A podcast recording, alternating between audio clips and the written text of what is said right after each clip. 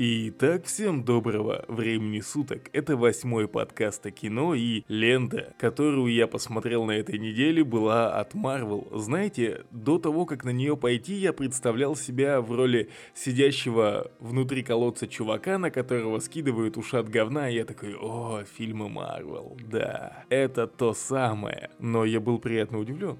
Фильм оказался не таким уж и плохим, я бы даже сказал неплохим, я бы даже сказал хорошим, и я бы его даже пересмотрел. Но это все уже, как говорится, спойлеры к тому, что я скажу дальше. Вообще, Шанг-Чи, Легенда о Десяти колец, мне кажется, появилась благодаря тому, что когда-то создатели Третьего Железного Человека решили показать нам Мандарина, террориста, который и представлял Десять колец, но в самой ленте он являлся нам каким-то безумным старикашкой-актером, которому вообще пофиг, что происходит, а главным злодеем был другой. Конечно же, фанатов комиксов это все не устроило и поднялся огромный срач в интернете. Из-за чего потом сам Марвел выпустил небольшой отрывок фильма, где нам явственно дали понять, что 10 колец это организация, которая существует, а вот этого чувака, который эксплуатировал образ их вождя и покровителя, настигла не самая лучшая участь. Этим ходом Марвел убила двух зайцев. Ну, во-первых, оправдалась в лице фанатов, а во-вторых, вот и фильм фильм нам своело спустя, правда, ни много ни мало, а точнее много лет, я, честно говоря, не помню, когда уже вышел третий Железный Человек, но по воспоминаниям было это очень и очень давно. И вот нам рассказывают всю эту историю, на что сразу хочу обратить внимание. Фильм стал приземленным. То бишь, если фильмы Марвел, даже вот э, Черная вдова, там поднимались э, вопросы отца и сына, точнее отца и дочери. Но было это все как-то вывернуто, извернуто, все это мерзко, отвратительно смотреть на это как-то не очень, и ты такой типа,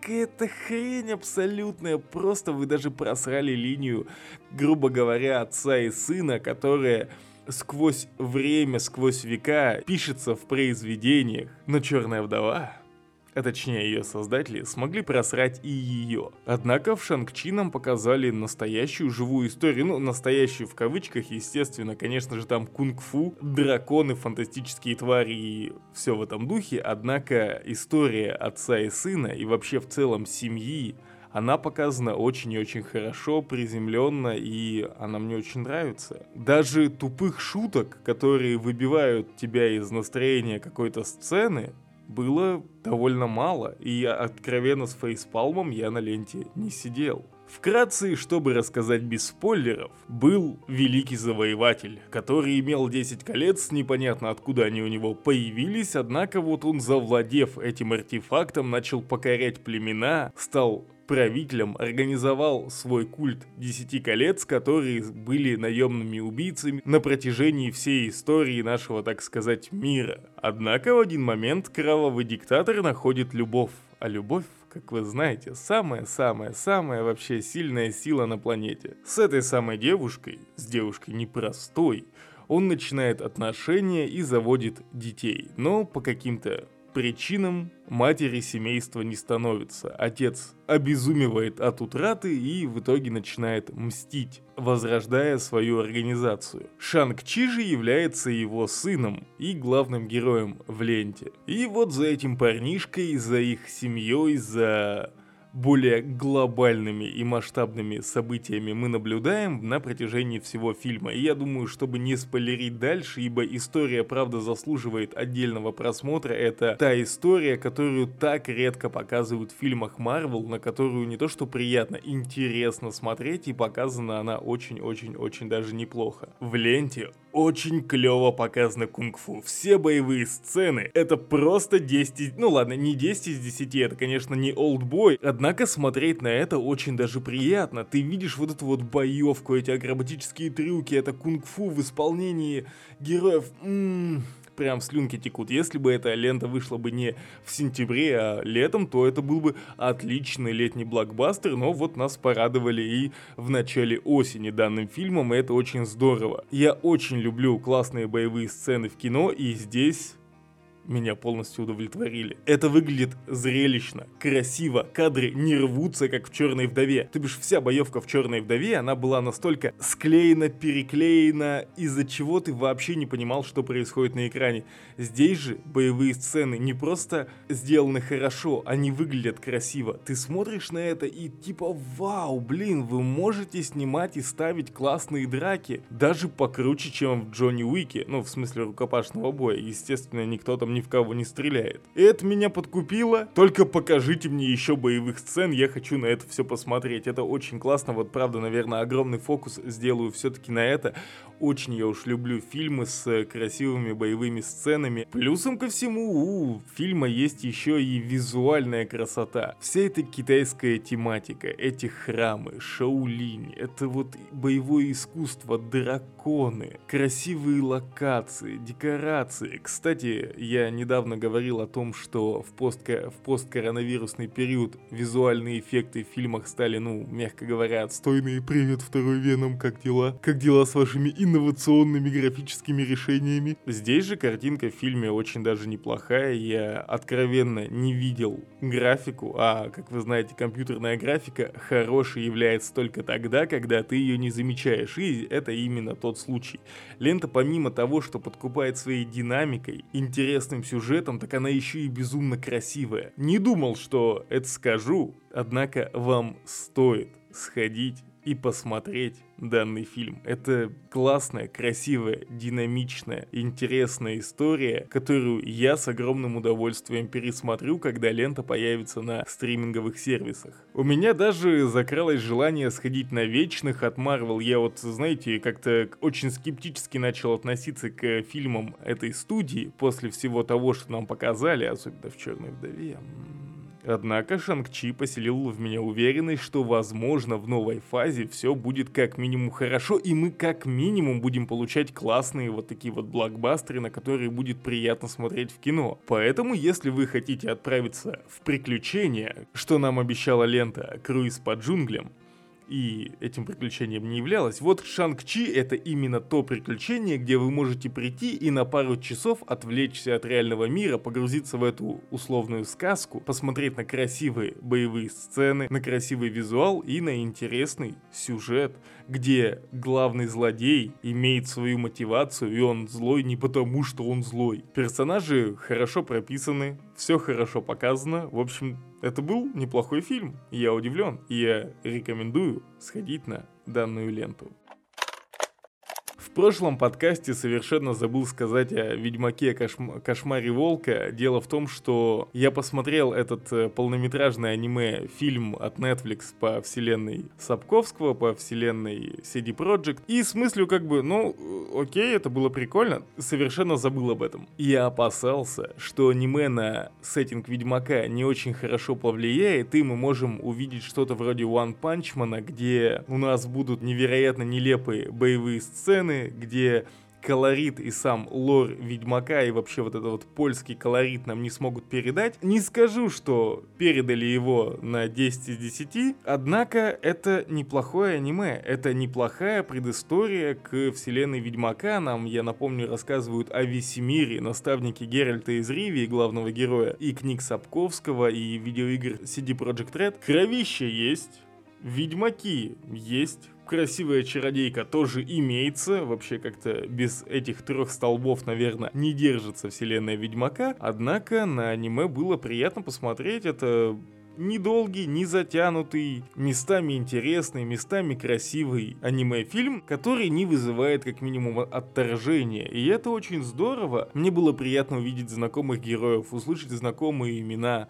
увидеть Кайр Морхен, увидеть все в стиле аниме. Как э, опыт, это довольно прикольно. Как фанат третьей части и книг Ведьмаке, я могу сказать, что это стоит посмотреть для ознакомительных целей. Ничего невероятного и потрясающего в ленте нет, однако ничего плохого в ней нет тоже. Это история на вечер. Вы можете прийти вечерком, взять себе что-нибудь вкусного и просто включить и заценить данную историю о похождениях Ведьмака Весемира. Конечно, там есть несостыковки с лором, причем даже очень серьезные, и как человек, который знает эту предысторию из первоисточников, скажем так, мне это, ну, мне это не очень понравилось, однако я скинул другу, который также неровно дышит ко вселенной Ведьмака, и в целом все отнеслись более-менее умеренно, так же, как и я. Чего-то вау и потрясающего, опять же, там нет. Это аниме по Ведьмаку, на которое просто интересно посмотреть. Я переживал, что данный стиль и визуальное повествование не подойдет для вселенной Ведьмака,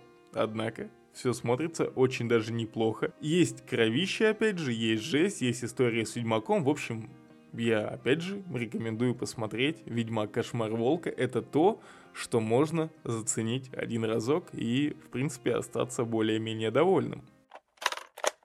Ну что же, плавно переместимся к трейлерам, и первый на этой неделе это «Красное уведомление», лента с Дуэйном Джонсоном, Галь Гадот и Райаном Рейнольдсом. Фильм выйдет на Netflix 12 ноября, это уж совсем скоро. Сюжет «Красного уведомления» расскажет о том, как агент Интерпола Дуэйн Джонсон отправляется на поиски самого знаменитого вора в мире в исполнении Галь Гадот и в процессе натыкается на афериста Райана Рейнольдса Рейнольдса, соперничающего с этим вором. Ну как вам ядерная смесь, как вам такой коктейльчик из актеров и неплохого такого фильма об ограблениях? Только благодаря актерскому составу, Дуэйном Джонсоном, Гальгадот и Райаном Рейнольдсом можно посмотреть этот фильм, а еще он выходит на Netflix и, ну, вы знаете, можно посмотреть в день премьеры, конечно же, только оформив подписку на сервис, однако лента будет доступна именно в тот же день, а подобное не может не радовать. При просмотре трейлера мне почему-то вспомнилась лента Код да Винчи, видимо, из-за Лувра, который был показан на нескольких кадрах из-за картины Мона Лизы, но выглядит все очень и очень даже неплохо. Опять же, особенно с таким актерским составом с радостью посмотрю на Дуэйна Джонсона не в джунглях, а на Райна Рейнольдса не в главном герое. Ну а Гальгадот я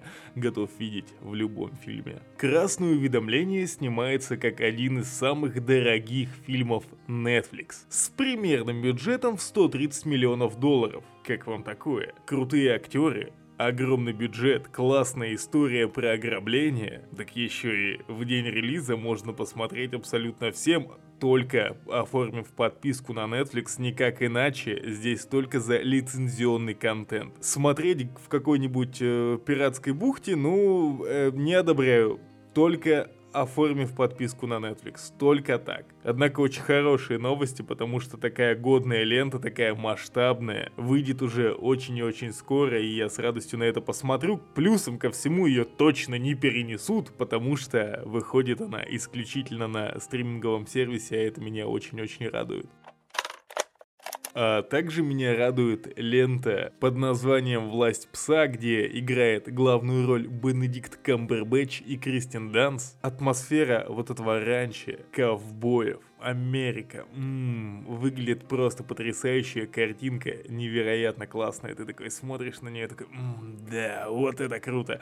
Особенно если Камбербэтч не будет кривляться, как в Шерлоке и в Докторе Стрэнджа, так это вообще победа. С радостью посмотрю на него не в том амплуа, которое нам показывали последнее время, а завязка тут такова. Братья Фил и Джордж, владельцы крупнейшего ранчо Монтаны. Несмотря на родство, братья мало похожи друг на друга. Фил отличается умом и жесткостью, а Джордж – добротой и любовью к порядку – когда Фил узнает, что Джордж тайно женился на местной вдове Роуз, он решает использовать ее сына Питера, чтобы уничтожить их брак. На данный момент в плане сюжета, тизере, ничего не понятно, потому что опять же нам просто показали красивые кадры раньше, классного Камбербэтча, классную Кристен Данс, и кроме визуально приятной картинки, которую хочется посмотреть и увидеть это на большом экране вообще увидеть целостное произведение. По сюжету пока ничего не понятно, нужно дождаться трейлера. Однако, премьера состоится на Netflix аж 1 декабря. Я бы не сказал, что это долго, потому что время идет,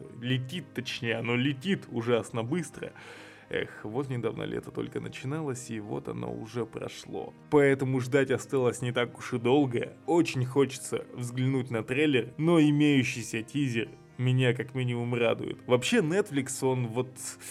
Эх, прям так и манит оформить подписку, и только так нужно смотреть фильмы от данного сервиса. А из стана другого сервиса Apple TV+, это сервис такой же, как и Netflix, только от Apple, и там тоже есть свои собственные проекты, интересные. Тед Ласса, отличный сериал, настолько вот воодушевляющий, радостный, прям, прям смотришь на него и вот теплотой все внутри наполняется, настолько это замечательный сериал.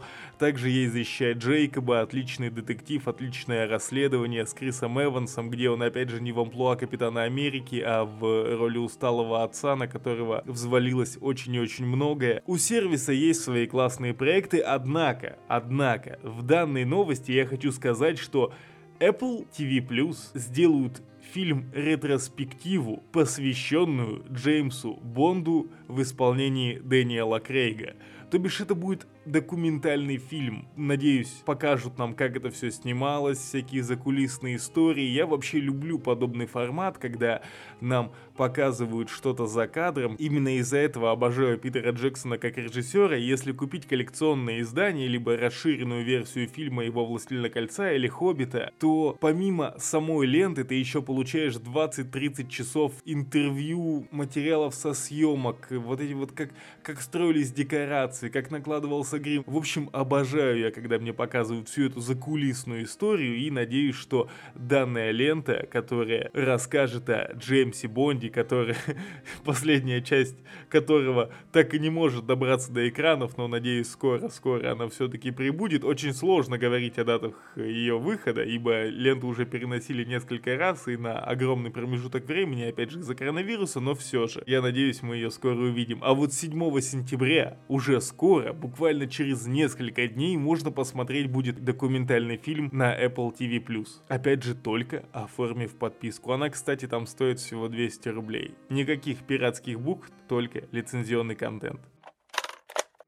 Хочется рассказать историю, как Элайджа Вуд получил роль Фрода Бэггинса во всеми нами любимой киновселенной Хотя я не удивлюсь, если кто-то не любит «Властелин колец», но что это за люди? Я не хочу существовать с ними, да. Ладно, у всех вкусы разные, но «Властелин колец» это просто вот отдельная частичка моего сердца, и моя любовь к этой вселенной, она просто безгранична. В общем, так истории. Элайджа Вуд заполучил главную роль необычным образом – в недавнем интервью Вуд рассказал, что его стремление заполучить центральный образ Фрода привело его к уникальной идее. По пути домой я настолько проникся миром, что связался с преподавателем, чтобы поработать над диалектом, а еще запряг несколько друзей, включая Джорджа Хаунга, сценариста и режиссера. Мы отправились в парк и отсняли две сцены там, и еще одну у меня дома. Весь отснятый материал был позже смонтирован в Мирамакс на ВХС-кассету,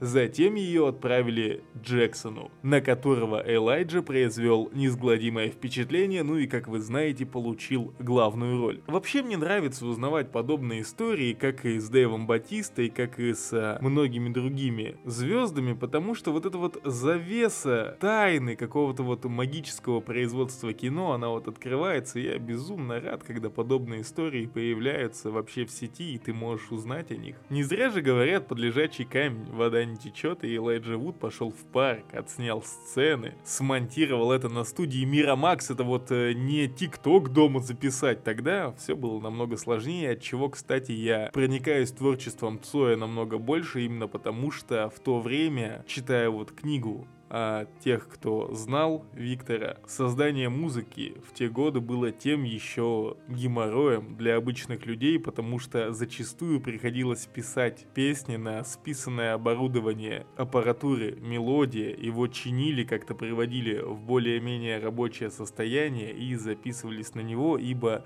достать звукозаписывающее оборудование было очень и очень тяжело. А я вот как раз вчера думал, а не купить ли мне новый микрофон, потому что вот этот уже, во-первых, старенький, а во-вторых, не особо подходит для записи подкастов и закадровой озвучки. Когда я его брал много лет назад, я не так хорошо разбирался в этой теме, посмотрел несколько обзоров, и моим главным критерием было, чтобы микрофон подключался напрямую по USB. Я вот немножечко ошибся. Сейчас думаю купить Shure MV7. Правда, размышляю, вроде и этот микрофон более-менее, но с тем будет все гораздо круче. В общем-то, да. Сейчас доступность в плане техники и вообще обработки контента, вообще, в принципе, в целом создании контента стало намного-намного легче. Ну и последняя новость. На сегодня официально Два полнометражных мультфильма по Южному парку готовятся к выходу уже в конце этого года. По словам главы CBS, их премьера состоится на сервисе Paramount+. Оба мультфильма разрабатывают Трей Паркер и Мэтт Стоун, которые ранее заключили контракт на космические 900 миллионов по расширению франшизы. Трей Паркер и Мэтт Стоун это вообще создатели Южного парка, скажем так, отцы-основатели всего этого шоу и Южный парк. Вот Ой, хочу рассказать вам историю. Опять же, это все-таки мой подкаст, я могу, да. Спасибо большое. Когда-то давно, возможно, это прозвучит странно, но интернет не был таким распространенным, как сейчас, и были популярны локальные сети.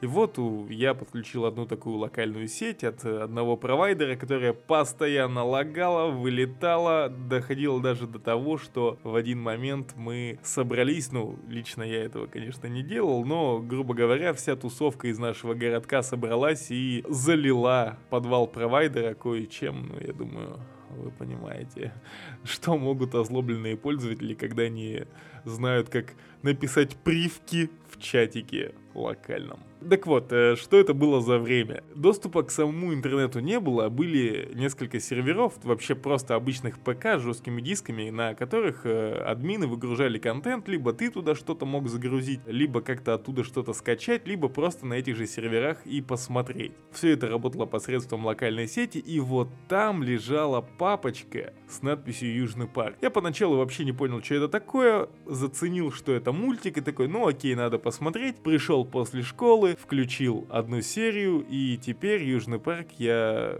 обожаю, люблю и смотрю его по сей день. Я вообще офигел от э, количества мата, от той жести, которую показывают в этом мультике. Причем раньше же не было понимания того, что ну вот эти мультики для детей, а эти вот мультики для взрослых были просто мультики. Когда я начал смотреть Южный парк, я такой, вау, блин, вот это круто. Я до сих пор люблю черный юмор. Спасибо тебе, Трей Паркер и Мэтт Стоун. Я очень рад, что Южный парк не закрывается. Вообще, можно говорить о том, что он скатился и уже что-то не то, но они по-прежнему шутят на актуальные темы. Да, возможно, не так лампово и круто, как это было раньше, однако это все равно интересно смотреть, и вот то, что франшиза и вселенная будет расширена полнометражными мультфильмами и еще несколькими сезонами мультсериала, это меня очень-очень радует. Не хочется отпускать этот кусочек детства даже в таком переработанном, повзрослевшем виде. Ну что же, а на этом у меня все. Всем пока и до нового подкаста.